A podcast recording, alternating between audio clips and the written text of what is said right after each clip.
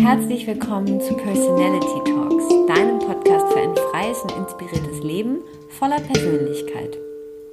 Was will ich? Wer bin ich? Und was brauche ich eigentlich für ein zufriedenes Leben? Tue ich das, was ich liebe? Wenn du dir diese Fragen auch schon immer mal stellen wolltest und keine Angst vor den Antworten hast, dann bist du genau richtig hier bei uns.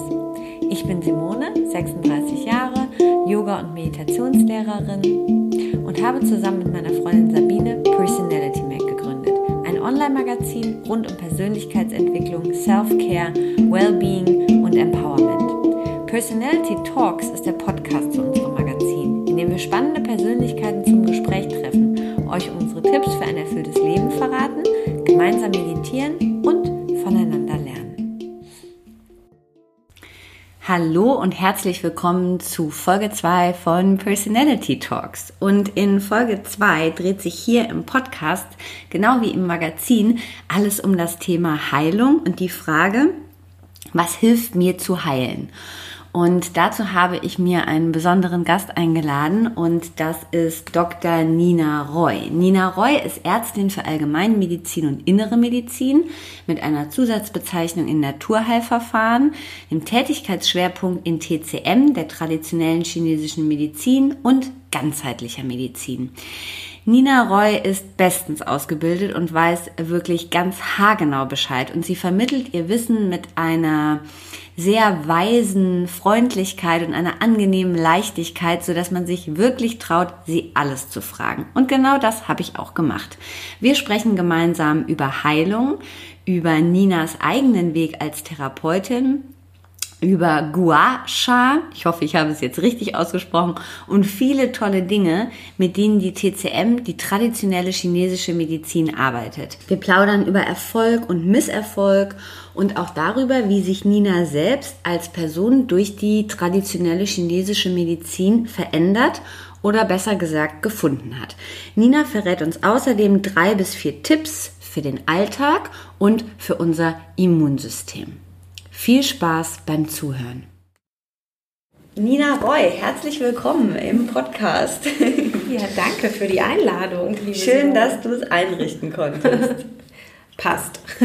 Wir haben dieses Mal Thema der Ausgabe ähm, Heilung und so ein bisschen die übergeordnete Frage, was hilft uns denn eigentlich zu heilen?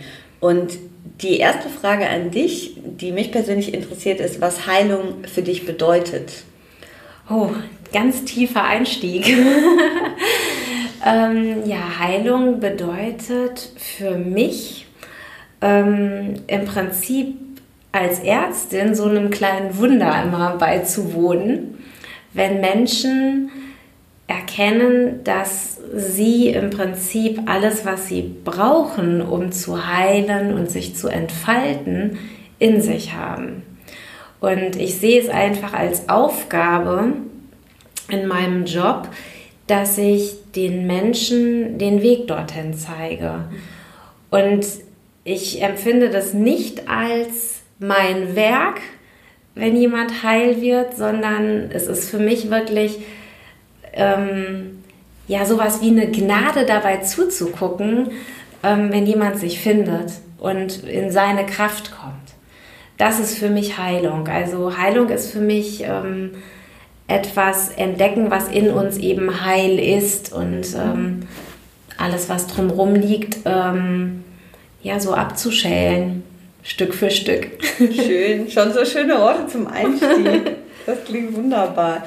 Für alle, die ähm, jetzt zuhören und vielleicht noch nie von der TCM gehört haben, noch nie bei einer TCM-Therapeutin, einem Therapeuten waren, bevor wir ganz genau auf das eingehen, was du überhaupt machst und wer du genau bist. Was ist die TCM?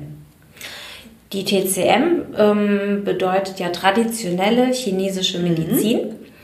Und die ist aus einer Naturphilosophie entstanden von vor über zweieinhalbtausend Jahren und noch älter ähm, letztendlich basierend darauf, was man oder was die Chinesen in dem Fall in der Natur an Phänomenen, an Gegensätzen eben äh, beobachten konnten. Und es ist sowas wie ein, ein offenes Konstrukt, in das man alles einfügen kann, interessanterweise. Also es gibt quasi keine Grenzen und dennoch hat es eine Struktur.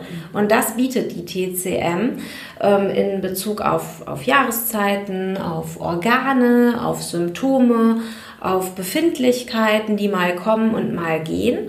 Und wir betrachten aus, aus dem Blickwinkel der TCM letztendlich alles ähm, immer in, in Bezug zu dem Menschen und in Bezug auf seine Umgebung. Also es gibt kein nichts Absolutes. Und das Spannende ist, alle Syndrome und ähm, nicht eben feststehende Diagnosen, sondern Syndrome sind beweglich, sind in Fluss, dürfen sich verändern. Und es mhm. wird nicht so ein Stempel drauf gemacht, du hast jetzt eine Allergie und damit musst du leben, sondern wir gucken uns an, was die Ursache für die Allergie, was ist die Ursache für deine Schlafstörung zum Beispiel und dann arbeiten wir damit. Und die TCM hat eben ganz, ganz, ganz, ganz viele Arten anzusetzen. Ne, sei es die Ernährung, sei es ja wirklich mentales sich schulen, mhm.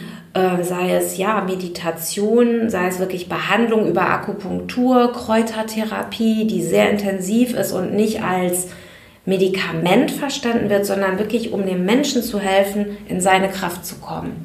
Das ist letztendlich die TCM. Es ist eine Behandlung oder es sind viele Behandlungsmethoden, um Energieflüsse zu optimieren, kann man eigentlich sagen.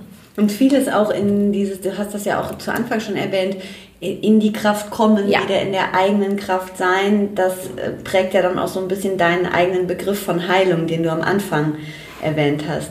Total. Also damit arbeitet es auch viel, darum dreht mhm. es sich viel, das kommt durch. Jetzt bist du, da haben wir eben schon drüber gesprochen. Also zum einen hast du ja ähm, bei unserem äh, Artikel im Magazin, wo es um die Earseeds ging, uns auch schon äh, gut beraten und äh, da auch so ein bisschen dein Wissen mit eingebracht. Und was ich ja gerade immer so finde, wenn man sich mit einem neuen Heilverfahren äh, auseinandersetzt oder einen Therapeuten sucht, ist ja oft auch gar nicht so leicht, so diesen Wald dann zu erkennen oder jemanden zu finden, der dementsprechend auch ausgebildet ist. Und du bist, da haben wir eben vorher drüber gesprochen, Ärztin für Allgemeinmedizin und Innere Medizin. Du hast eine Zusatzbezeichnung in Naturheilverfahren und den Tätigkeitsschwerpunkt in TCM und ganzheitlicher Medizin. Ich liebe ja auch ein bisschen deine Vita, die habe ich auch, glaube ich, schon zehnmal gelesen. Also da hat man das Gefühl, man ist in guten Händen. So, worauf ich aber hinaus will, ist also als mit diesen ganzen ähm, sozusagen Schwerpunkten und Ausbildung kennst du ja beide Welten. Also die östliche und auch die westliche Medizin und die Unterschiede. Und was würdest du sagen, heilt die TCM oder was unterscheidet sie von der westlichen Medizin? Also der beste Gegensatz, den man da so aufbauen kann, ist zu sagen, die Schulmedizin ist super in Notfallsituationen. Mhm. Nicht, dass die TCM da gar nichts hätte, aber ich sag mal, ein Bein ist ab, ein Knochen ist durch, mhm. würde ich mich auch irgendwo in eine gute Chirurgie mhm. begeben mhm. und nicht anfangen mit Akupunkturnadeln mein Bein zu reparieren. Vielleicht zusätzlich, aber mit Sicherheit nicht ausschließlich. Und die TCM, die setzt letztendlich da an, ein Stück weit überspitzt vielleicht, wo die Schulmedizin aufhört. Nämlich zu sagen, okay, wir haben jetzt den Blutdruck reguliert, die katastrophale hypertensive Krise ist vorbei, aber jetzt müssen wir mal schauen, woher kam es denn? Mhm. Und es soll nicht wiederkommen, bitteschön. Was ist da eigentlich im Untergrund, in der Wurzel die ganze Zeit nicht in Ordnung? Und da guckt die TCM halt sehr genau hin und auch sehr individuell. Da gibt es nicht drei Rezepte, drei Pillen für Bluthochdruck, sondern wir gucken uns wirklich an, was ist das für ein Patient, was ist das für ein Mensch, was ist die, die Konstitution, sagen wir, welche Ressourcen bringt derjenige mit. Und dann wird geguckt, was, was wir tun können ne, mit den verschiedenen Methoden und ähm, Behandlungen. Also man geht dem Ganzen so ein bisschen mehr nach. Es ist sozusagen nicht nur dass das, was akut da ist, an der Oberfläche sozusagen behandelt wird und dann ist es weg, sondern es wird noch tiefer geschaut. Genau. Wo kommt es her? Was kann umgestellt werden? Was macht den Menschen so im gesamten Bild aus auch? Genau. Und was da finde ich ganz wichtig ist auch noch zu sagen, es geht auch nicht um das eine Ideal. Also es gibt nicht das eine Optimale mit den richtigen Blutwerten, mit dem richtigen Gewicht, mit der richtigen Hautfarbe, mit der richtigen Laune. Ne, so dieses, wir selbst optimieren uns äh, mhm. zu einem äh, Uni, also zu, zu keinem Unikat mehr, sondern eben äh, zu einer Kopie sondern es geht wirklich darum zu gucken, was ist der Mensch, diese Person, was macht diese Seele auch ein Stück weit aus und das wird optimiert zum persönlichen Wohlgefühl und nicht äh, bis der Laborwert stimmt. Und was hat dich, also wenn ich mir das jetzt so vorstelle, du hast ja irgendwann studiert, hast dich für diese Medizinrichtung entschieden, Allgemeinmedizin und innere Medizin, aber man sieht an deiner Vita ja, da ist relativ früh auch diese TCM, der Natur, der, dieser Naturheilschwerpunkt hinzugekommen. Gab es einen Aha-Moment für dich, wo du gesagt hast, okay, es ist nicht nur das eine, da muss noch was anderes dazu. Mhm, den gab's.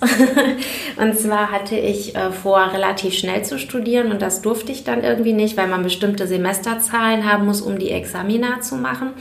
Und dann hatte ich ein Semester, in dem ich viel Zeit hatte und bin tatsächlich mit meiner Mutter zu einer Akupunktur gegangen, weil die das ausprobiert hat und ich habe gesagt, ach, das gucke ich mir einfach mal an. Und äh, aus diesem halben Tag, äh, ich, ich gehe mal mit dir mit, wurden sechs Wochen. Ich bin dann ganz spontan direkt in dieser Abteilung für ähm, traditionelle chinesische Medizin geblieben, habe sofort die Grundkurse TCM belegt, in der Zeit noch äh, absolviert und war Feuer und Flamme. Und ähm, habe interessanterweise einen neurologischen Patienten aus der damaligen Uniklinik wieder getroffen an dem Tag, sollte so sein, und äh, habe gesehen, wie man Parkinson behandeln kann. Dieser Mensch war eben wirklich austherapiert, also da war ich schulmedizinisch nicht mehr viel zu machen. Und ich konnte ihn dann sechs Wochen mitbegleiten mit Kräutern und Akupunktur und habe gesehen, wie er in dieser ja recht kurzen Zeit ein, eine, einen Fortschritt gemacht hat in seiner Mimik, in seiner Gestik und eben ja damit rechnen konnte, nicht so schnell im Rollstuhl zu landen. Und ähm, das fand ich so berührend und so bewegend ähm, mit vielen, vielen anderen Stories, die ich da auch noch erlebt habe, dass mich das einfach überhaupt nicht mehr losgelassen hat. Schön. Mhm. Da habe ich natürlich besonders persönlich jetzt ein bisschen Gänsehaut, weil ich diese Erkrankung ja in der Familie habe. Aber toll dann zu hören, dass man genau auch mit solchen Verfahren mhm. dann noch so wahnsinnig viel bewegen kann. Weil das ist ja das, was man auch oft hört, dass gerade mit solchen Krankheiten die Menschen ja auch von Arzt zu Arzt rennen, in unterschiedlichen Krankenhäusern behandelt werden.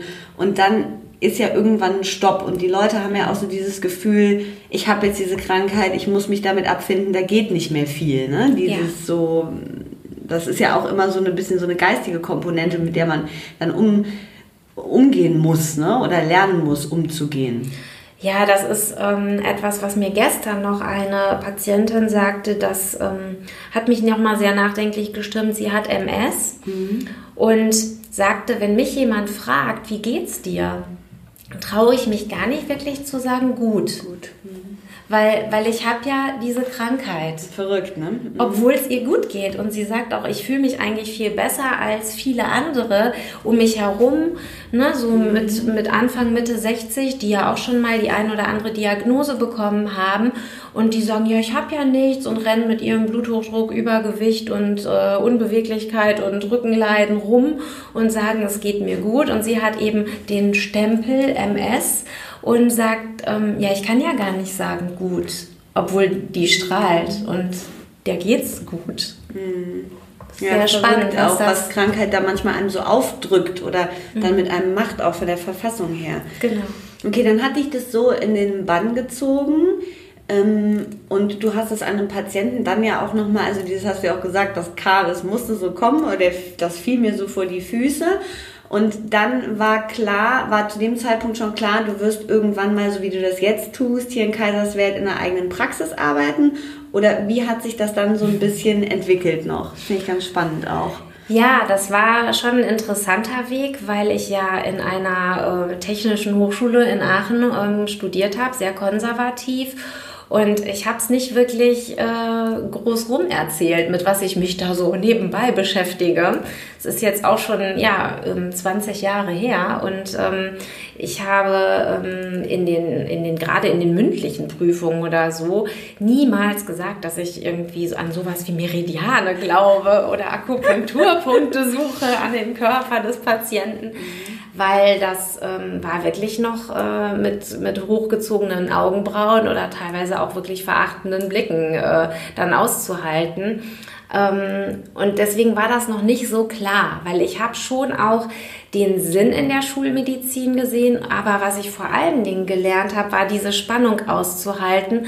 Ähm, dass es, dass es sich lohnt, diese, diese innere Spannung auszuhalten, dem Herzen zu folgen und dennoch auch so eine, ich sag mal, ja, so einer äußeren Form zu entsprechen, ähm, um eben eine gewisse Form von Gehör zu bekommen und nicht irgendwie abgetan zu werden als, naja, die hat jetzt ihr Medizinstudium so durchgezogen oder eher abgebrochen, vielleicht sogar im schlimmsten Fall, weil sie da keinen Sinn mehr gesehen hat. Wahrscheinlich konnte sie es nicht oder so.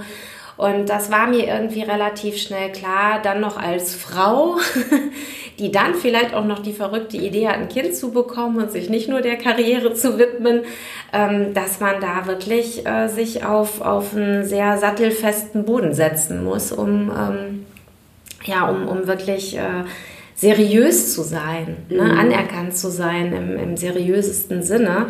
Und ähm, das habe ich im Prinzip gelernt und was für mich am Ende des Studiums dann klar war, das war so 2003, 2004, ähm, dass ich in eine Klinik oder in, in einem Setting arbeiten möchte, wo ich beides anwenden kann. Und das fing damals gerade so an.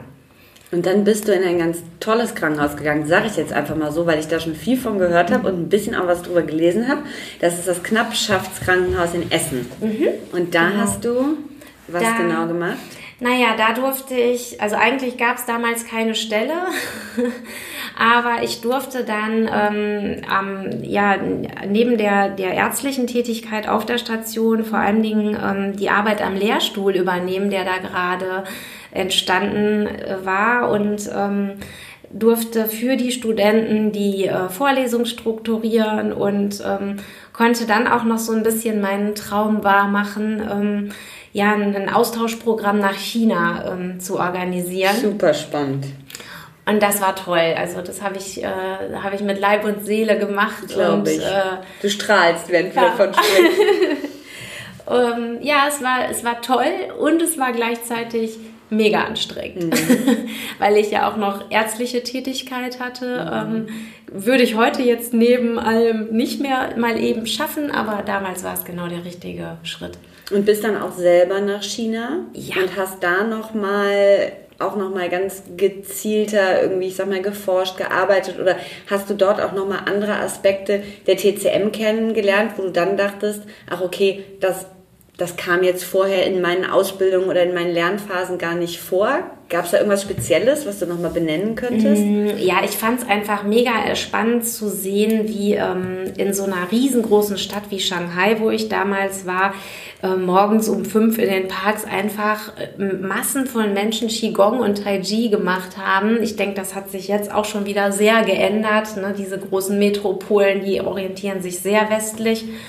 Aber das war unglaublich toll und gleichzeitig fand ich es auch ähm, sehr spannend im Krankenhaus, die Einstellung der Ärzte und auch der Patienten zu Gesundheit und ihrem Körper zu erleben. Das hat mir eine Menge gegeben, denn hier hat man so im Westen gelernt, du übernimmst jetzt die Verantwortung für den Patienten, der da kommt.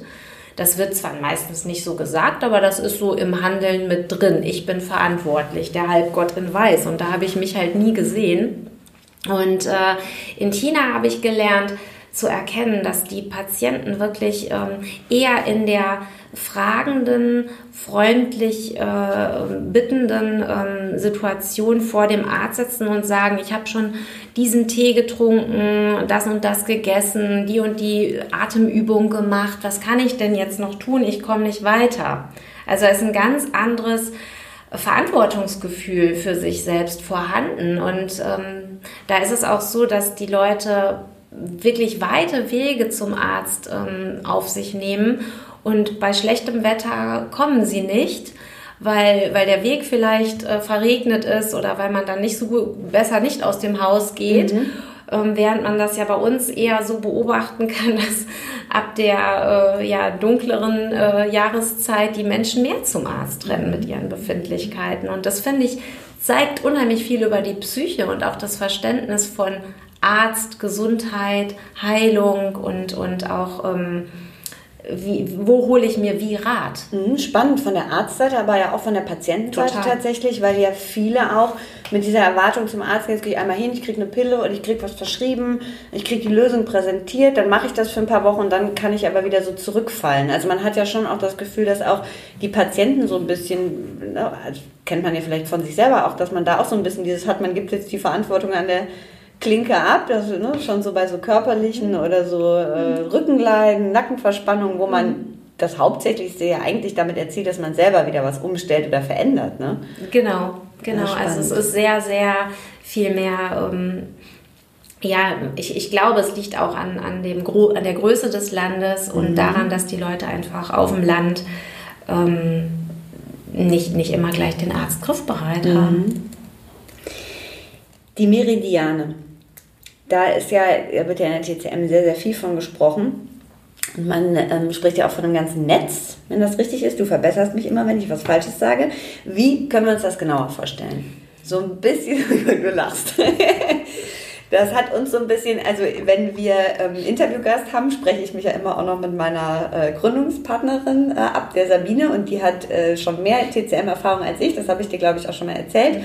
Und da haben wir uns auch noch ein bisschen mit den Fragen ausgetauscht. Und das ist auch eine Frage, die unter anderem von ihr kommt. Also dieses Meridiannetz, wie können wir uns das vorstellen?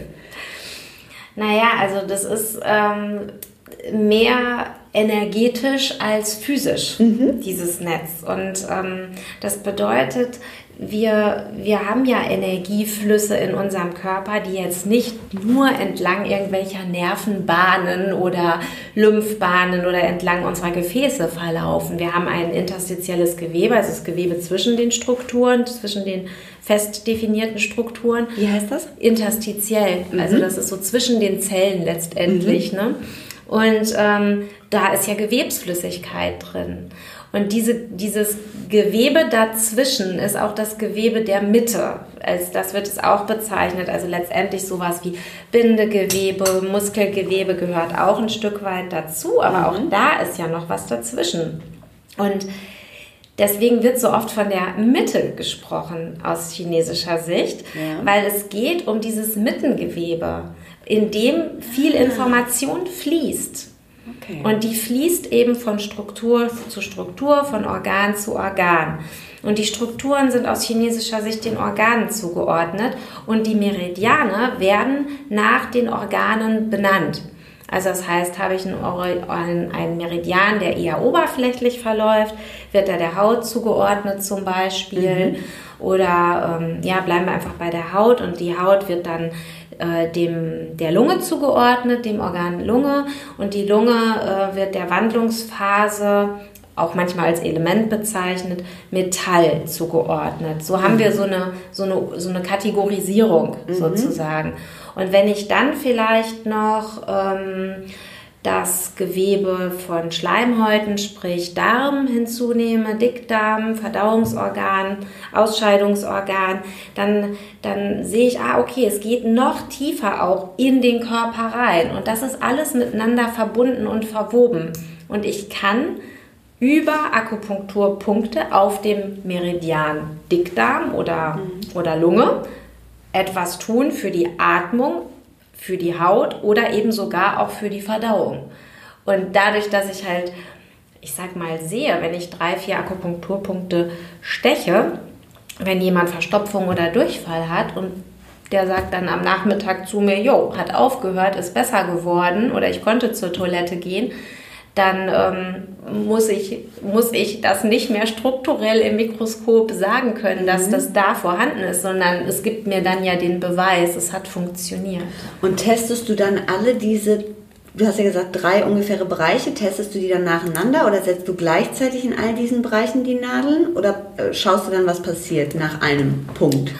Ähm, nee, das mache ich anders. Das, das äh, entscheide ich in, im Verlauf der Anamnese und mhm. des Gesprächs, wenn der Patient gerade zu mir gekommen ist oder eben wieder zu mir kommt zur Behandlung, dann, dann klopfe ich das immer mit ein paar Fragen ab. Mhm. Ne? Also wie geht's, was ist mit den Symptomen, hat sich was verändert? Guck mir die Zunge an, guck mir das Antlitz an, äh, taste mal nach dem Puls und äh, dann entscheide ich, was mhm. ich mache, weil es geht immer um den Moment, jetzt. Es geht nicht darum, was vor drei Wochen war. Das interessiert mich anamnestisch zwar, aber wenn vor drei Wochen ein Durchfall war, der jetzt nicht mehr akut ist, brauche ich den ja nicht mehr zu behandeln. Mhm. Dann weiß ich was über, über die, den Verlauf, aber mhm. das muss ich ja jetzt nicht beeinflussen. Da bist du jetzt auch nochmal gerade drauf eingegangen in dieser Frage, was ja auch nochmal ganz, ganz anders ist, finde ich auch immer in der TCM, ist ja tatsächlich dieses, man kommt erstmal an, da sitzt jemand, es ist ein ganz anderes Setting als in der Praxis weil es durch die, es ist ja allein schon durch die Räumlichkeiten immer schon ganz anders. Und dann ist da jemand, der schon auch nochmal einen ganz anderen Zeitinvest hat. Also das heißt, es gibt ein Vorgespräch, ein bisschen längeres Vorgespräch. Also ich war ja auch bei dir und man erzählt erstmal, man geht erstmal darauf ein. In, also wie beurteilst du das auch? Da kennst du ja auch beide Seiten. Und wie immens wichtig ist das für dich, diese Voranamnese, die du machst? Die ist ähm, sehr wichtig. Und zwar deswegen, ähm, weil man eine, eine, eine, Vertrauensbasis aufbaut, weil man sich wirklich interessiert, weil der Patient auch wirklich mal von A bis Z erzählen darf. Natürlich muss man bei jemandem, der unendlich erzählt, vielleicht mal intervenieren und sagen, wir müssen jetzt mal diese und jene Frage Stop. noch beantworten. genau, das gibt es durchaus. Aber grundsätzlich ähm, ist es so, dass man so mit einer Stunde, anderthalb wirklich ein sehr ausführliches Anamnesegespräch machen kann. Und das ist für die meisten ja auch schon wirklich ein Highlight, weil sie das nicht kennen, dass sie länger als zehn Minuten irgendwas erzählen können ne? und wirklich so komplett betrachtet werden. Und das ist äh, wirklich aber auch sehr, sehr wichtig, um gut zu diagnostizieren und äh, genau hinzugucken, weil oftmals, wenn dann dieses Vertrauen da ist, ach, hier kann ich ja wirklich erzählen, am Ende, so manchmal sogar beim Gang durch die Tür nach draußen noch kommt, ach, und übrigens, pflege ich jeden Tag meine Mutter und dann kommen die Tränen hoch oder mhm. ähm, eigentlich bin ich unglücklich in meiner Partnerschaft oder ne, ich habe meine drei Kinder so lieb, aber irgendwie wächst es mir über den Kopf. Das sagt man meistens nicht sofort. Also von mir aus darf man darf das jeder sofort sagen, aber ähm, ich glaube, jeder tastet sich da so vor, wie weit er da gehen kann. Da fängt die Heilung schon an. Ja. Mhm. Ähm, und dann gibt es das Ki, was, da reden wir im Yoga ja mehr von Prana, aber im Endeffekt ist es ja dasselbe, würde ich so sagen. Wie spüren, also ihr redet ja dann in der TCM von, das Ki ist blockiert, es gibt eine Energieblockade. Können wir das selber spüren oder jetzt du, weil du bist ja ausgebildet und trotzdem hast du ja all die anderen Problemchen, die wahrscheinlich jeder andere auch hat. Ist ja oft auch so eine Krux, dass man denkt, ne, der, ähm, der erfahrene äh, Arzt oder die erfahrene Therapeutin hat das nicht. Aber wie ist das bei dir? Merkst du, also kannst du sagen, anhand von einer körperlichen Reaktion oder anhand des reinen Spürens, okay, da ist jetzt bei mir gerade eine Blockade und da fließt Ki nicht mehr so, wie es fließen sollte? Bei mir persönlich meinst du jetzt? Ja, zum Beispiel. Und kann es der Patient auch oder ist, wäre das zu abgefahren? Nee, man kann das spüren. Jeder kann das mhm. spüren. Das ist ein Training.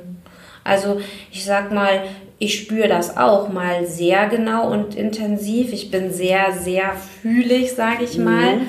Ähm, ähm, manchmal blende ich das auch bewusst aus, weil es mich dann nervt. mich selbstständig mhm. zu fühlen. Kann ja auch anstrengend sein. Ne? Genau, ja. genau. Ähm, aber natürlich kann das jeder fühlen. Das haben wir alle in uns. Und das ist auch zum Beispiel ein Teil äh, Körpergefühl über diesen, diese Körperseele Po sprechen wir da.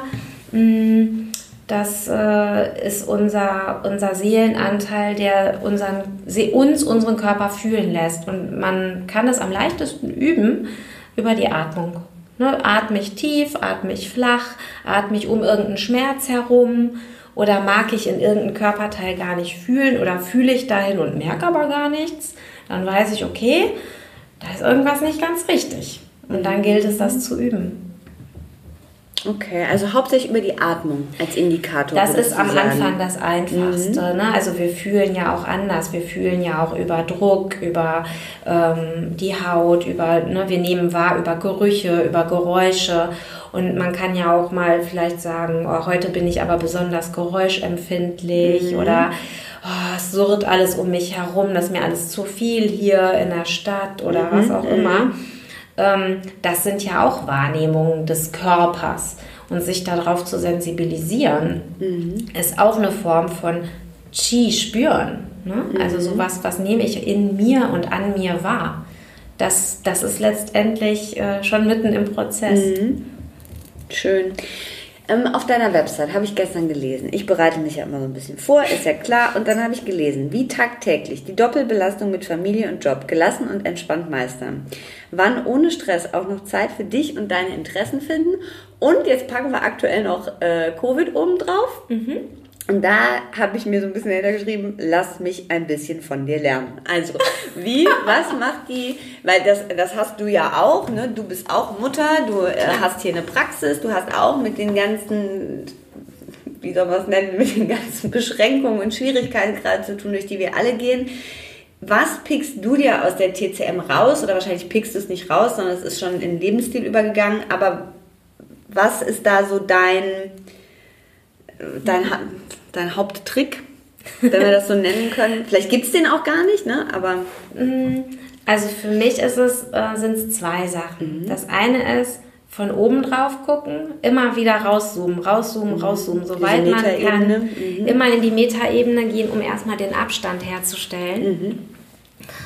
Ähm, und wenn es mich packt oder wenn, wenn man jetzt mal wirklich, ich sag mal, in der Angst hängt oder in der Wut, ne, mhm. das kommt ja gerade sehr viel hoch bei mhm. den Menschen, dann muss das auch mal raus. Mhm. Ne? Ventile finden, Sport machen, rausgehen, in den Wald gehen, in die Natur mhm. gehen, sich nicht damit grämen oder so, finde ich ganz, ganz wichtig. Also die Gefühle fließen lassen auf, auf jede Art und Weise, die, die äh, gut für dich und auch für dein Umfeld ist. Also ich würde jetzt nicht jeden anbrüllen. aber ähm, fließen lassen. Und das andere ist für mich ähm, bei mir bleiben. Also ich gucke ganz wenig Nachrichten, ich höre ganz wenig News, weder von der, ähm, ich sag mal, Mainstream-Seite noch von irgendwelchen anderen Ideen, was das alles soll mit dem Covid mir ist es alles bewusst, dass all, ich sag mal, jede kleine menschliche Wahrnehmung und damit auch Welt ein Stück Wahrheit ist und sich immer wieder klar zu machen, mm, dass man selbst eben auch die Macht hat, seine eigene Wahrheit und Realität zu erschaffen, finde ich total ähm, herausfordernd, aber auch gerade in dieser Situation eine, eine perfekte Einladung. Mhm. Also ich sehe da drin eine riesen Chance auf der einen Seite mhm. zu lernen, ähm, zu gucken, wo klinge ich mich wirklich ein im Außen, weil ich natürlich auch über Kind und Schule und so weiter konfrontiert werde mit den Themen. Mhm.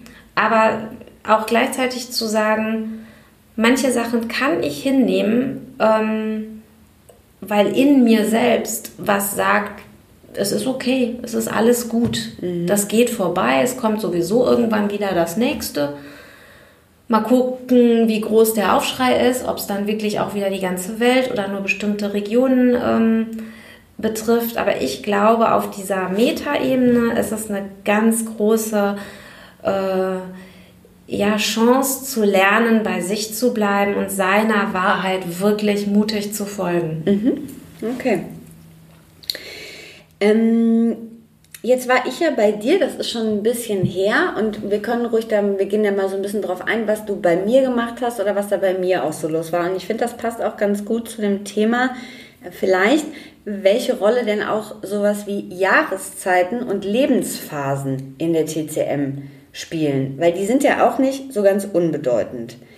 Jetzt, dann teilt ihr ja ein, da sind wir eben, haben wir eben schon so ein bisschen drüber gesprochen, wie hast du mich eingeteilt? Was war ich genau? Und was haben wir daraufhin gemacht und warum haben wir das genau gemacht? Damit wir mal so ein Beispiel haben. Na, also ich ähm, sag mal, wenn wir jetzt von den Jahreszeiten ausgehen, befinden wir uns ja jetzt momentan aktuell mhm. im Herbst. Mhm. Also in der chinesischen Medizin sind wir schon so richtig im Herbst, auch wenn es mhm. noch so ein mhm. bisschen spätsommerlich sich anfühlt. Und ähm, von deiner persönlichen Situation kann man ja sagen, du bist auch so im, im Sommer, Spätsommer, so in der Blüte deines Lebens. Du hast eine Familie, du bist selbstständig, mhm. ne, du machst deinen Yoga, ähm, hast jetzt noch ähm, ein Magazin äh, gegründet mhm. sozusagen und ähm, stehst so mittendrin. Ne? So, da ist so von allem was. Statt nur dabei, ja. Ja, mittendrin statt nur dabei. Man verliert dann auch manchmal den Überblick im mhm. Mittendrin, mhm. aber es ist ja eigentlich schon sehr kraftvoll. Ja. So, aber das ist halt auch eine Kunst, in solchen ähm, Lebensphasen dann die Kraft bewusst zu lenken. Weil ähm, natürlich ist mittendrin eben manchmal so, oh Gott, wo fange ich an, wo, wo höre ich auf? Und dann kommen unverhofft Dinge, äh, mhm. die, die vielleicht nicht geplant waren. Mhm. Und ähm, wenn man dann merkt, ich habe vielleicht nicht mehr so viel Power oder ich fange an, ne, ich habe ein Rückenproblem mhm. oder irgendwie stimmt was in meinem Bauch nicht, ne? Mhm. Ähm, mein, mein Zyklus wird unregelmäßig oder so. Das ist ein, ein, riesen, ein riesen Thema bei vielen Frauen in dieser mhm. Phase, wo man denkt, Mensch, jetzt habe ich schon ein Kind und alles, jetzt muss mhm. doch nicht da noch Chaos entstehen. Es kann doch mal die vielleicht letzten zehn Jahre jetzt ruhig weiterlaufen. Mhm. Dann äh, sagt der Körper, N -n, keine Kraft mehr. Du musst jetzt hier mal ein bisschen hingucken auf dieser Ebene. Und äh, bei dir ist es zum Beispiel so, dass du ja schon sehr gut in diese Metaebene gehen kannst. Die Frage ist, ob du auch das Gegenteil kannst. Dich fallen lassen ist das Gegenteil mhm. und loslassen. Und das ist halt. Da lachen wir. Da müssen wir beide grinsen. ja, weil du hast, du musst als Mutter die Zügel in der Hand haben für ja. dein Kind, für die Family. Ja. Du organisierst alles. Wenn du alles los und lassen und schleifen lassen würdest, wäre wahrscheinlich uncool, mhm. so im mhm. Alltag. Aber für dich selbst ist es halt total wichtig, dir diese Inseln zu schaffen. Mhm. Und ich sage immer, also ich sage ein bisschen, ein bisschen böse klingt das, aber es ist überhaupt nicht böse gemeint. Es reicht nicht beim Yoga wegzuatmen, sondern man, man muss es lernen, in den Alltag zu transportieren. Mhm, doch, finde ich sehr wichtig. Finde ich auch gar nicht, klingt gar nicht böse gemeint. Finde ich. Äh, ne? ja. ja. ja, total. Also so eine das, halbe Stunde der, Yoga ja. reicht nicht, mhm. um 23,5 Stunden mhm. Kontrolle zu haben. Ja, ich glaube, das ist ja eher so, so sehr ich ja großer, ist ja klar, Yoga-Fan bin, das auch alles liebe, habe ich ja schon, also bin ich mir auch dessen bewusst, glaube ich, dass wir nicht, also Yoga kann nicht alles. Yoga kann sehr, sehr viel, aber ich glaube, wir lösen nicht alles damit, dass wir zwei oder dreimal die Woche zum Yoga gehen. Ne? Genau. Mhm. Und von dieser Konstitution her, ähm, ihr teilt, dann gibt es ja nochmal sowas wie Feuer, wie Holz, mhm. wie Metall, wie, da hast du eben schon nochmal kurz gesagt, ich bin so ein bisschen mehr Metall. Wie teilst du das ein und wonach teilst du das zum Beispiel ein? Also wir können das einfach so sagen. Wenn wir Frühling, Sommer, Herbst und Winter nehmen, dann ist der Frühling ist das Holz. Das ist mhm. so die Energie der Natur, die wieder raussprießt. Ja, mhm. so wenn kleine Blümchen sich durch den Asphalt den Weg bahnen zum Beispiel. Mhm. Das ist Holzenergie, das ist Geburtsenergie. Mhm. Ja, zum Beispiel jetzt hast du ein Magazin geboren. Das ja. ist Holzenergie. Okay. Ja, mhm. aber auch die Geburt jedes Menschen ist, oder jedes mhm. Wesens, jedes Tieres ist Holzenergie. Das ist so Neubeginn, Aufbruch, mhm. Kindheit, Jugend. Feuer wird dann dem Sommer zugeordnet mhm. und das ist so die Blüte des Lebens. Ja, wenn man so, mhm. wenn man so alles lebt und zeigt und das Leben ist mehr im Außen als im Innen. Das mhm. heißt, wir sind auch mehr im Außen beschäftigt als im Innen. Aber das, was, was nach außen geht, von uns aus, kommt ja aus dem Innen. Und es ist aber wichtig, sich immer wieder im Laufe des Jahres auch mal wieder auf sich zurückzubesinnen und zu sagen, okay, jetzt puh, die ganze Zeit äh, nach außen und, und extrovertiert ist, mhm. ist zu anstrengend. Ähm, Lebensfreude ist schön, aber nur Exzessivität ähm, macht müde. Deswegen gilt es dann im Laufe des Jahres auch zu sagen, okay, Im Herbst ziehe ich mich wieder zurück. Und dieser Übergang, das, was ich meinte, wenn man so, so mitten im, im Leben mhm. steht, ist eben dieser Spätsommer. Ich vergleiche das gern mit der Erntezeit. Ne? Wir haben schon Samen gesät. Wir können auch schon ein bisschen abernten von dem, was wir uns alles erarbeitet haben. Und die Früchte eben genießen, die ja auch mhm. manchmal süß schmecken, aber nicht jede Frucht ist gediehen. Und dann gilt es da vielleicht nochmal hinzugucken, wenn einem da noch was wichtig ist mhm. für weitere Lebensjahre. Und dann kommt der Herbst und der Herbst ist eben Metall. Und ähm, da hatten wir drüber gesprochen, da geht es um Klarheit, um, um Loslassen, um Vergänglichkeit. Also auch sehr, ja, schon rührige Themen für mhm. viele Menschen, auch Themen, an denen man gerne vorbeischaut. Viele Menschen viel zu lange. Die meinen dann mit äh, 45, 50 plus, äh, immer noch so im, im, im Sommer, im Feuer agieren zu müssen. Und das mhm. wird ja auch irgendwann uncool, ne? wenn, mhm. wenn Eltern dann so besonders hip noch sein wollen oder nicht, nicht eben ruhiger werden wollen, finden das ja meistens auch Kinder und Jugendliche mhm. ziemlich blöd. Und ähm, dann kommt irgendwann der Winter und der Winter ist so eine Lebensphase, die wird ähm, der, dem Wasser zugeordnet und äh, das hat was mit Weisheit zu tun. Und das ist auch ganz klar in den Schriften so. Also man, man kann es erreichen, aber nicht jeder erreicht es. Also es ist einfach so, dass viele sich dem nicht genügend widmen. Weil in der Weisheit liegt halt unheimlich viel Ruhe und auch unheimlich viel ähm, tiefes Wissen, ähm, was, was in jedem von uns angelegt ist aber da sucht halt nicht jeder nach. Ne? Ähm, und da geht es dann auch an die, an die festesten Substanzen, wenn man da mal so ein wenn ich da mal so kurz einen Brückenschlag mache, welche Organe sind da jetzt drin? Das ist dann die Niere, die Knochen, das Mark, das Gehirn, also wirklich so unsere, unsere ganz tief liegenden festen Strukturen, die unheimlich wichtig sind, um uns äh, zu stützen und zu stabilisieren und die uns ja auch programmieren ein Stück weit. Ne? Die. Erbsubstanz ist, kommt aus der Niere. Also dieses Mitgehen mit den Jahreszeiten, auch zu verstehen, der Sommer ist so ein bisschen was, da zeige ich mich, da bin ich mehr nach außen gerichtet. Aber wenn es dann in den Herbst, den Winter, mhm. dass man da so langsam auch so ein bisschen runterfährt, ein bisschen mehr nach innen geht, mhm. das wäre auch so, sagen wir mal, so ein äh, Lebensstil der TCM, wenn man das so sagen kann. Genau, und das heißt natürlich nicht, dass ich nicht ja einmal in der Woche, zweimal in der Woche jetzt ein wichtiges Meeting, einen wichtigen Termin Klar, haben darf. Das geht, ne? das geht schon genau, weiter. Ja. Also es ist jetzt nicht lebensfremd im Sinne von im Winter bunkern wir uns ein und mhm. im Sommer arbeiten wir und haben Spaß. Also so ist es nicht gemeint, mhm. sondern eher so, dann schlaf halt ein Stündchen länger im Winter, mhm. das braucht dein Körper und Trotzdem kannst du fröhlich weiterarbeiten, mhm. aber vielleicht liest du im Winter ein Buch mehr als im Sommer. Mhm. So. Okay. Und dann hast du bei mir ja sehr vielfältig gearbeitet, also mit der Akupunktur, da haben wir schon ein bisschen drüber gesprochen. Und dann hast du das mit diesen lustigen Gläsern gemacht, ne? das ähm, Schröpfen. Mhm. Und noch mit einem ganz besonderen Instrument hast du noch mal so eine Gua Sha Behandlung gemacht. Kannst du dazu noch mal was sagen? Weil man sieht ja, also für diejenigen, die das vielleicht noch nicht gemacht haben, nach der Schropfbehandlung sieht man ja so ein bisschen aus, als hätte man sich geprügelt oder mit jemandem angelegt. Und das hatte aber ja auch einen sehr, sehr besonderen Effekt, mhm. muss ich sagen. Ähm, also beim Guasha und Schröpfen ist es so, dass ich ähm, gerne auf dem Rücken oder auf anderen verspannten Hautpartien, Muskelpartien arbeite. Ja. Es ist letztendlich so eine Muskel- und Faszienbehandlung auch, mhm. ähm, die das bei, also beim Gua Sha ist es so, das heißt Gua Sha heißt ich auch Schlacke. Gesagt, ne? Egal. Äh, nochmal, Gua Sha. Mhm. Mhm. Das heißt Schlacke Schaben letztendlich auf Deutsch. Und da geht es auch um das, was quasi im Zwischengewebe sich abgelagert hat, dadurch quasi blockiert und den Energiefluss verhindert.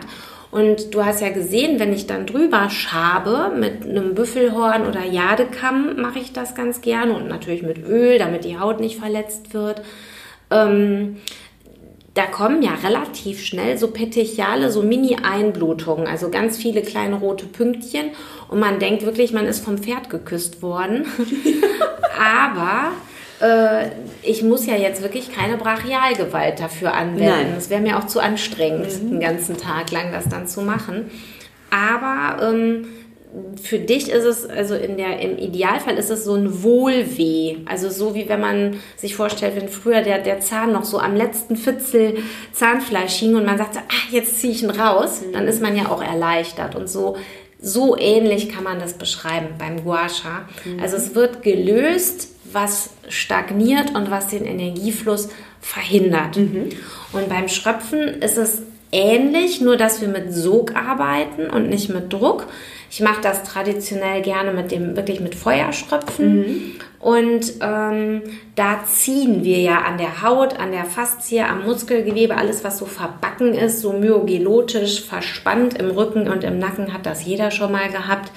Ähm, da ziehe ich dran, damit der, das ist ein Reiz, damit der Körper so die Idee bekommt, okay, ich, ich durchblute da jetzt mal mehr, ich lasse da mehr hinfließen, weil da zieht so mhm. und dadurch löst sich das dann im Nachgang. Und in der Kombination mit dem Guasha ist es natürlich, ja, äh, exponiert sozusagen, also Super. stärker. Mhm. Ne?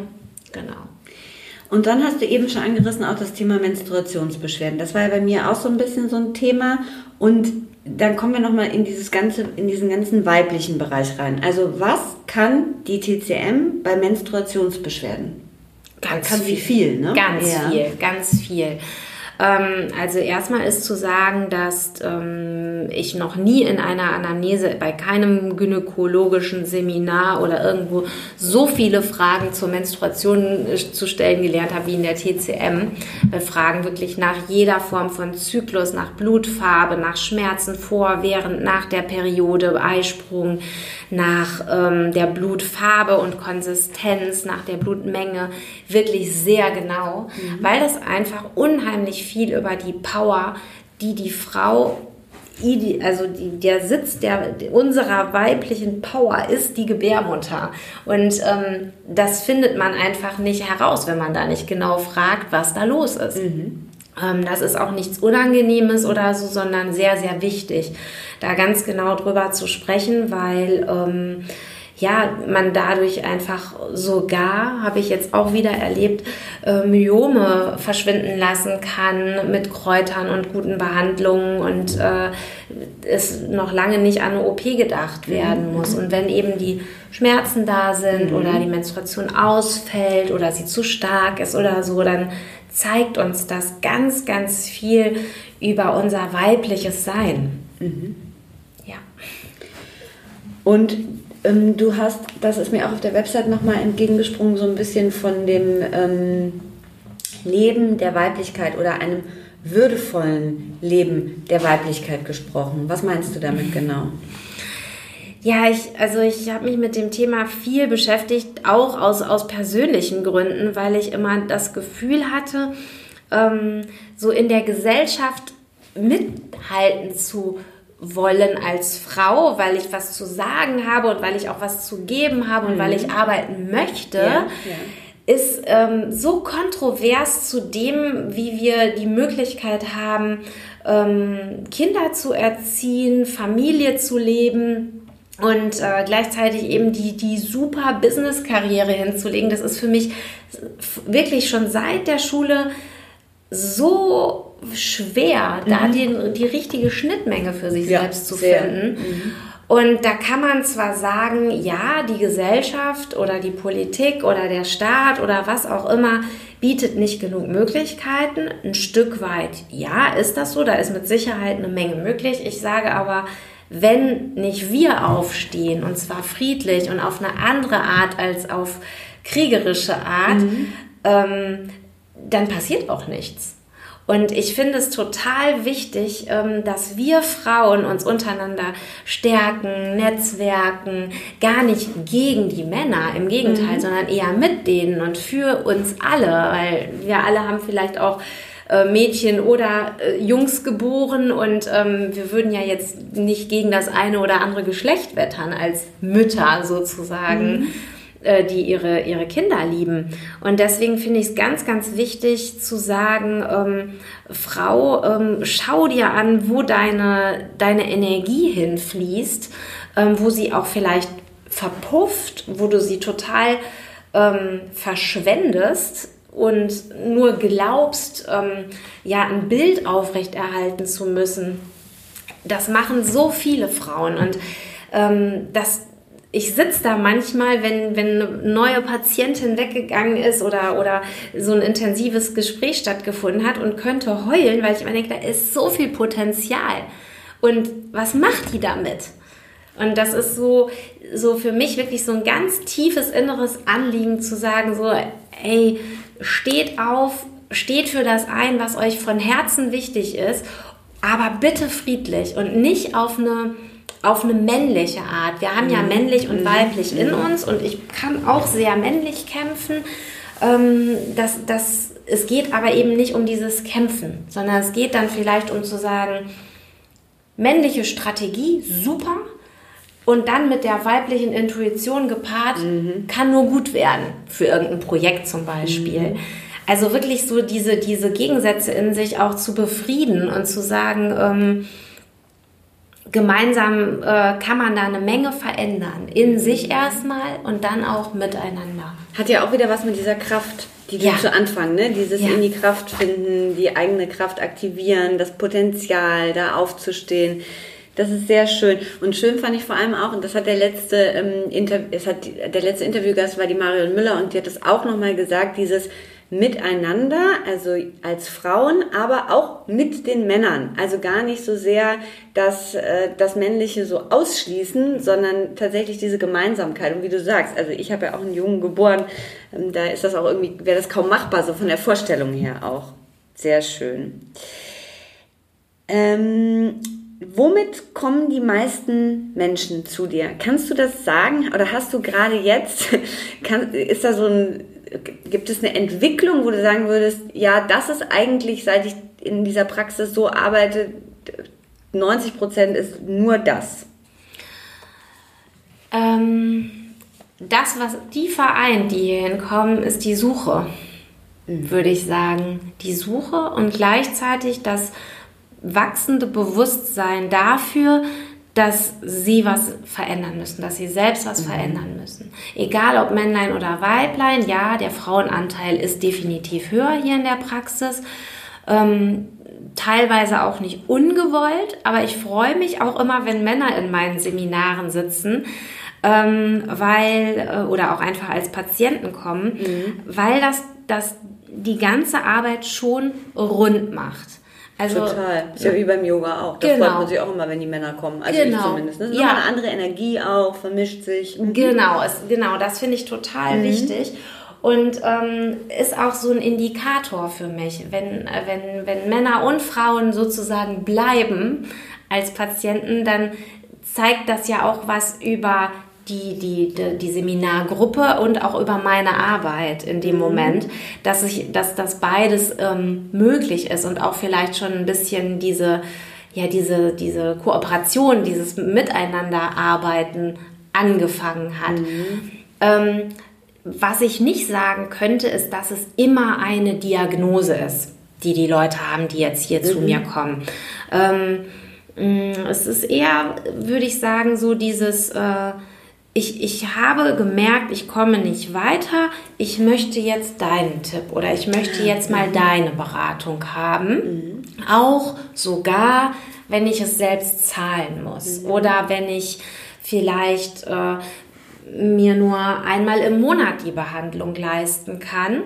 Ähm, aber mir ist es das wert, weil ich, ich will mich entwickeln und ich habe mhm. verstanden, nur Medikamente, nur Tee oder wie du gesagt hast, nur Yoga oder nur Meditation bringt mich irgendwie nicht weiter. Ich brauche irgend so ein Bindeglied und jemand, der von außen sagt, Mensch, schau doch mal dahin oder fühl mal dahin. Mhm.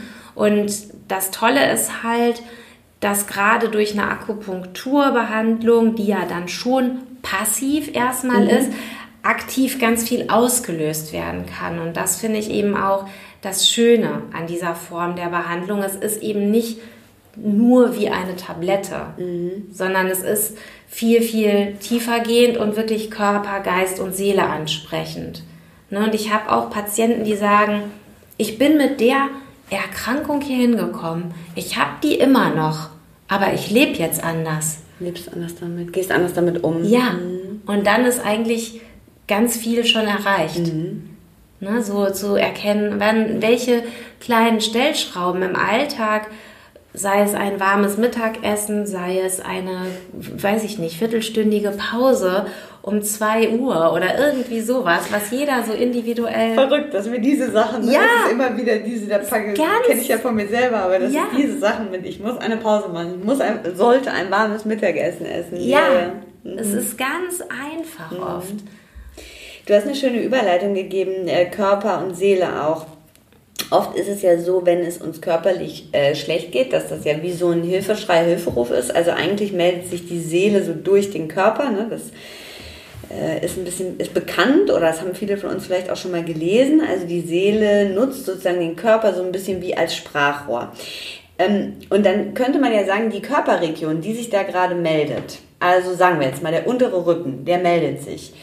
Kannst du dann, wenn du solche Fälle hast, weil, also Gibt es so ein bisschen so ein Cluster, dass man sagen kann, weil ich glaube, das gibt es. Man, ich, kenne, ich bin so ein großer Louise Hay-Fan, die ja auch viel so in diese spirituelle Richtung gemacht hat. Die hat sehr schön ja auch immer so die Körperregionen so ein bisschen den Ursachen oder glaube ich andersrum also zugeordnet, dass man man kann schon so ein bisschen gucken, also wenn es immer der untere Rücken ist oder wenn es immer der Kopfschmerz ist, immer die Migräne oder bei mir fing ja vor etlichen Jahren damals der Nacken an, der ploppte jetzt nochmal so ein bisschen auf und da weiß ich schon, aha, das ist so ein spezielles Thema.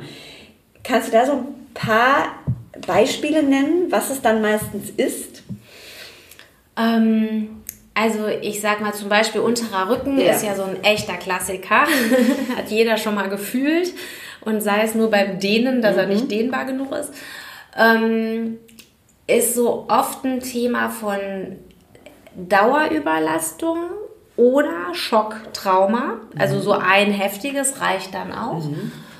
Oder auch ähm, so ein Thema von, wo ist meine Position? Und zwar mhm. so im Sozialgefüge. Mhm. Egal ob Familie oder Job oder wo sortiere ich mich überhaupt hier ein gesellschaftlich? Was man ja als Mutter auch schon total gut wieder nachvollziehen kann, weil irgendwie so nach Geburt und dann wieder mit Job und gerade auch für die Frauen, die selbstständig, freiberuflich, ne? Also kann ich total, kann ich, mache ich schon einen Haken dahinter. Also weil, ne, ohne dass das so ganz hoch, was ganz Hochtrabendes ist, ist das ja wirklich so. Wo sortiere ich mich wieder ein? Wo ist denn jetzt meine, wer bin ich, wo bin ich, von wo aus agiere ich? Genau, und auch die Idee, wie stelle ich mich auf? Ne, ja. Ne, weil von dort aus richten wir uns auf. auf. Mhm. Ne? Guck dir ein Kind an, das das erste Mal sich irgendwie an einem Stuhl hochzieht. Ja. Diese strahlenden Augen, dieser neuen Perspektive und wow, jetzt erober ich mir hier die Welt. Ich gehe jetzt mit euch. Ne? Das ist ähm, genial. Und wie oft fallen die hin, bis sie die Muskeln so trainiert haben, dass sie da stehen können. Ja. Und das ist letztendlich etwas, was uns vielleicht manchmal abhanden gekommen ist. Zu sagen, so Mensch, ich übe spielerisch, wo ich mich jetzt hier im Leben positioniere. Die Situation ist neu, mit neuem Job, mit neuem Partner, mhm. mit Partner, mit neuem Kind, mit was weiß ich, neue, ja. neue Umgebung, umgezogen oder oder. Mhm. Und Mensch, jetzt tut mir der Rücken weh. Ja, ich habe die ganzen Umzugskisten geschleppt. Nein, natürlich hast du die geschleppt oder vielleicht viel, viel zu viel gemacht körperlich. Aber dieser psychische Aspekt dahinter, mhm. der ist total wichtig. Und auch nochmal dieses, was auch schön das Beispiel, auch wenn wir fallen, ne? Also, dass wir auch im Erwachsenenleben ja noch fallen dürfen, wenn eine neue Situation da ist, wir probieren Dinge aus, dass etwas vielleicht nicht funktioniert und dann stehen wir wieder auf und wir lachen vielleicht selber drüber mhm. und dann wieder was Neues. Das ist auch sehr schön. Ähm, wir kommen so langsam zum Ende, aber ein paar habe ich noch. Die, was würdest du sagen für die Zuhörer? So die wichtigsten, vielleicht drei oder vier Regeln, die man so ein bisschen in den Alltag übernehmen kann. Du hast natürlich vorhin schon gesagt, es gibt keine es gibt kein Allgemeinrezept, was man jedem so überstülpen kann. Auch wenn die Beschwerden vielleicht zu 90 Prozent dieselben sind, ist da jeder sehr individuell verschieden. Aber was kann man jetzt gerade in der Zeit machen, wo wir schon im Herbst sind? Und vielleicht nehmen wir noch so ein bisschen mit rein, auch dieses, den, den Corona-Aspekt, also was kann man da auch nochmal so in Sachen Immunabwehr tun? Also was ich total wichtig finde, ist ähm, zwei bis drei Tage keine News gucken. Mhm. Auch nicht auf dem Handy die, ähm, die Überschriften lesen, mhm. die Headlines, mhm. weil das macht viele einfach total unruhig. Und ja. diese Abgrenzung, das ist mhm. wirklich eine bewusste Abgrenzung, die fällt unheimlich schwer bei den mhm. meisten Menschen.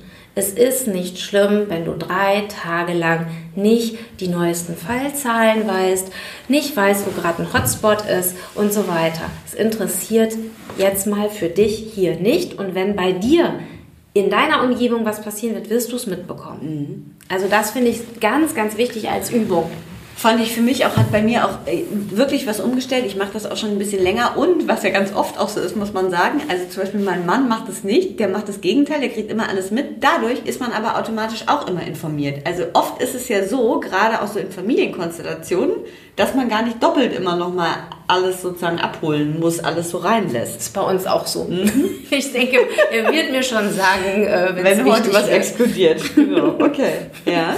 Genau. Das ist das eine, jetzt speziell für die, für die Covid-Geschichte.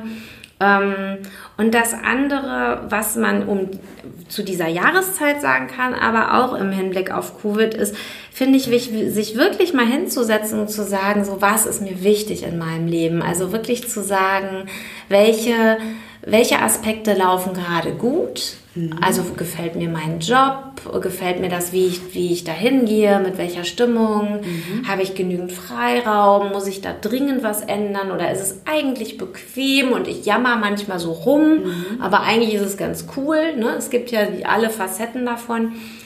Oder drückt da wirklich der Schuh, ich muss was ändern und das im Hinblick auf Familie, Freundeskreis, äh, Freizeitgestaltung, sprich, habe ich überhaupt genug Freizeit? Mache ich die, nehme ich die bewusst für mich in Anspruch? Oder ist es eigentlich auch wieder nur so ein durchterminiertes Programm?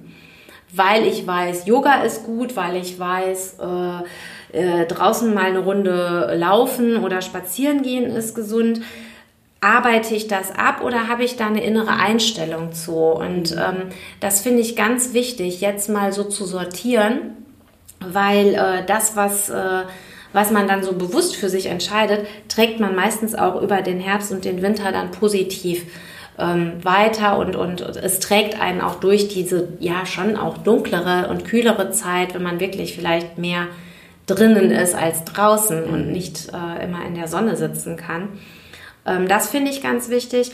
Und auf der Ernährungsebene, das kann man tatsächlich hier im Westen 80 Prozent der Menschen überstülpen, ist, ähm, ist warm, ist nicht so viel Rohkost, ist nicht so viel Kaltes, ist nicht so viel Milchprodukte und Zucker und Mehl, sondern wirklich frisches Gemüse, regional und saisonal und das warm gekocht. Dann tust du dir energetisch erstmal per se mehr gut als schlecht. Mhm. Du hast mir ja auch das Eis verboten, ne? Ja. Gerade jetzt sind ja immer noch die Eisdielen und die, also ja. jetzt gerade wenn es jetzt wieder so warm wird, steigt hier dieser Eishunger, die Leute stehen wieder. Warum ist das so schlecht? Nochmal, weil es einfach, der Körper hat so eine Mühe, dieses Kalte zu verarbeiten. Es verschleimt. Es mhm. verschleimt. Es, er hat eine unglaubliche Mühe, das zu verarbeiten und die Idee zu haben, ja, der muss jetzt Energie aufbringen, um es zu verwerten und deswegen verbrauche ich dann ja noch mehr Kalorien. Das ist ja eigentlich ganz cool. Das ist leider falsch gedacht. Mhm. Das funktioniert so nicht. Mhm. Und äh, ich hatte heute Morgen noch einen Anruf von einer Patientin, der ich eine Reiskur, so eine Konji-Kur für eine mhm. Woche verschrieben habe. Und sie wollte abnehmen und wollte ihren äh, etwas geblähten Bauch loswerden, sonst mhm. ist sie keine dicke Person. Und sagte, Nina, Nina, ich nehme hier jeden Tag ein halbes Kilo ab. Ist das okay? Und ich sage, ja, du wolltest es doch. Mhm. Ist es gut jetzt oder schlecht? Wie fühlst du dich? Ja, gut, mir geht's total gut. Und, mhm. Aber ich bin so entsetzt. Läuft da alles richtig? Und dann habe ich gesagt, du, das läuft perfekt. Der Reis zieht gerade alles an Feuchtigkeit raus, was zu viel mhm. ist. Und äh, dann war sie ganz beruhigt und glücklich, weil es halt ähm, ja eine Erleichterung verschafft, einfach das Essen leicht zu gestalten. Mhm. Mhm. Wovon haben wir zu viel? Gedanken. Die meisten Menschen haben zu viel Gedanken, zu viele äh, Projekte, zu viele Ideen in ihrem Kopf, viel zu viel Info, viel zu viel Input, Inspiration, ne? Atmung, Einatmung ähm, im positiven Sinne, in Spirit, also es geht ja quasi Geist in unseren Körper mit der Einatmung. Ähm, und das, was zu wenig ist, dadurch ist Expiration, also den Spirit, der nicht zu uns passt, den einfach wieder loszulassen. Und das ist auch eine, eine Erklärung, warum jetzt um diese Zeit so viele Erkältungen und Verdauungsprobleme entstehen, weil das ist alles Schleim, der reingeatmet wurde rein auf mentaler Ebene jetzt tatsächlich, bei bester Ernährung. Und der wird irgendwann sich seinen Weg nach draußen bahnen oder er ist abgekapselt und blockiert. Und das nach außen bahnen geht über eine Katharsis, also über eine Reinigung, über eine Form von Erkältung oder ja, Magen-Darm-Geschichten. Dann kommt es mit Wucht. Ähm, oder es bleibt eben irgendwie fettig abgelagert an un unangenehmen Stellen. Ähm, und äh, davon haben wir definitiv zu viel. Also dieses zu viele Denken, zu viele, zu viel kontrollieren wollen, zu viel verstehen wollen und auch zu glauben, wenn ich mich mehr informiere, geht es mir besser, ist total irrsinnig. Das finde ich auch ganz spannend, weil da eine ähm, Freundin und ähm, auch freie Redakteurin, die ähm, hat äh, sich auch mit dem Thema Meditation und die las und las und las und informierte sich und informierte sich. Und irgendwann, das schrieb sie auch in dem Artikel, war dann klar, ich muss eigentlich ran, ich muss es machen. Ich kann nicht noch 100 Bücher kaufen und immer wieder darüber lesen, sondern ich muss es einfach tun. Ich muss genau. mich hinsetzen. Okay. Was brauchen wir mehr?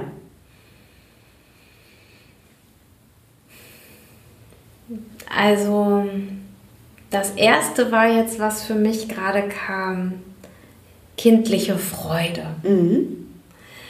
So dieses leichte, lockere, spielerische Tun, mhm. egal in was. Ob ich jetzt einen Abwasch machen muss mhm. und den fröhlich mache oder grimmig, ist ein Riesenunterschied. Ja. Ja ähm, ob ich sage, ey, ich probiere jetzt hier so ein Online-Magazin aus, das ist ein Riesenaufwand, aber ich bin ziemlich davon überzeugt, dass das richtig cool wird. Und wenn nicht, dann nicht. Mhm. Ja, ja. Und wenn es nichts wird, dann wird es nichts, ne? Dann war es eine genau. Erfahrung. Ja, ja. Cool, habe ich ausprobiert. Mhm. Aber nicht dazu sitzen und zu sagen so, ah, ich könnte, was würde, wenn ich muss das noch planen. Da halten wir, das ist, äh, blockiert uns ja oft. Das ne? ist die Blockade. Wobei man ja sagen muss, das hört sich ja dann also gerade jetzt auf das Online-Magazin angesprochen, mhm. da war es tatsächlich so, oft ist es ja auch so phasenbedingt, dass man sagen kann, so man nimmt das jetzt in die Hand und jetzt ist die Zeit da und dann setzt man das um. Prima. Dieser Podcast zum Beispiel, das ist ein Gedanke, den ich schon vor zweieinhalb Jahren hatte. Und das ist zum Beispiel was, also finde ich auch nochmal wieder für die Hörer ganz wichtig, es ist ja nicht mit allem so, dass jedem alles gelingt und man geht hin und dann setzt man das um. Also das sieht ja auch oft so aus, ne? da ist ja so eine ist ja wirklich auch nochmal im Vorfeld wieder Arbeit und manche Ideen kommen ja auch nicht durch oder brauchen einfach nochmal wieder total lange. Also ich glaube, das ist ja ist auch okay, ne? Ja, und das ist auch so, dass man sagen kann, wenn etwas Erfolg hat oder und dann am Ende kann man ja auch sagen, Mensch, das hast du erfolgreich gemeistert oder auf die Beine gestellt, heißt das ja nicht, dass dabei nicht äh, 30 Misserfolge waren vorher. Also der, das, man sagt ja immer, die erfolgreichen Menschen sind viel mehr auf die Nase gefallen als die unerfolgreichen. Und da hilft auch wieder dieses Kindliche. Ne? Ja. Ne? Wieder, das ist ja, man sieht das ja bei den eigenen Kindern auch so schön, wenn die, die fallen hin oder dann blutet was oder der Finger ist auf und gucken so, und dann geht es wieder weiter. Und sie haben das ja auch dann direkt schon wieder so vergessen. Ja. Das passt auch zu den Gedanken, ne? Ja. die wir dann so viele haben. Ja. Wer bist du durch die TCM geworden? Wer bist du mit der TCM?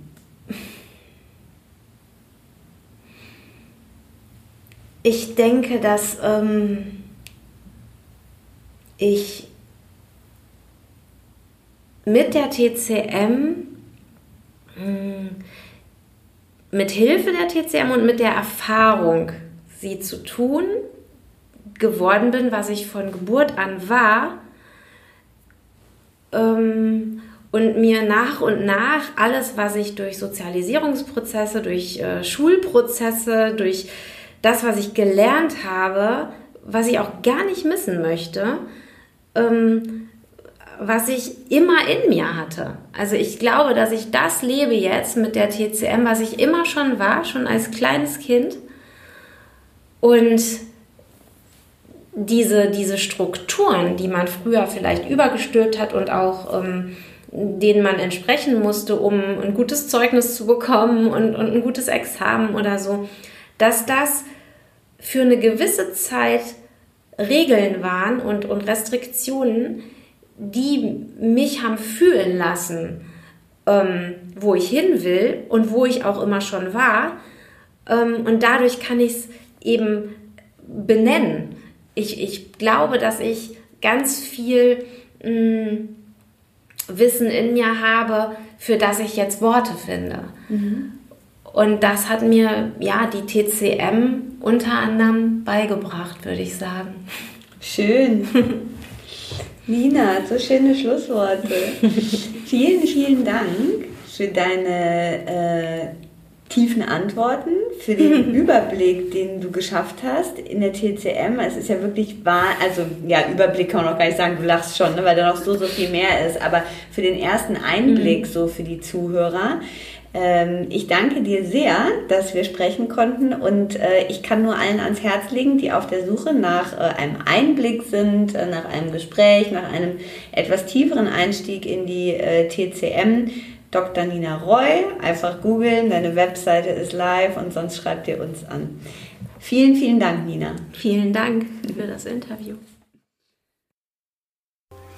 Das war Folge 2 von Personality Talks mit meinem Gast Dr. Nina Roy. Ich habe auf jeden Fall einiges gelernt und mitgenommen aus dieser Folge und ich hoffe, das geht euch genauso. Schaut super gerne ins Magazin, lest dort nochmal nach. Edition 2 von Personality Mag, was hilft mir zu heilen. Ihr findet ganz viele tolle und informative Artikel dort. Und wir freuen uns, wenn ihr bei Folge 3 beim nächsten Podcast wieder mit dabei seid und zuhört. Ihr findet uns auf Spotify und Soundcloud und noch mehr freuen wir uns natürlich, wenn ihr das Magazin und auch den Podcast anderen weiterempfehlt und uns in den Social Media Kanälen teilt. Alles Liebe und bis bald.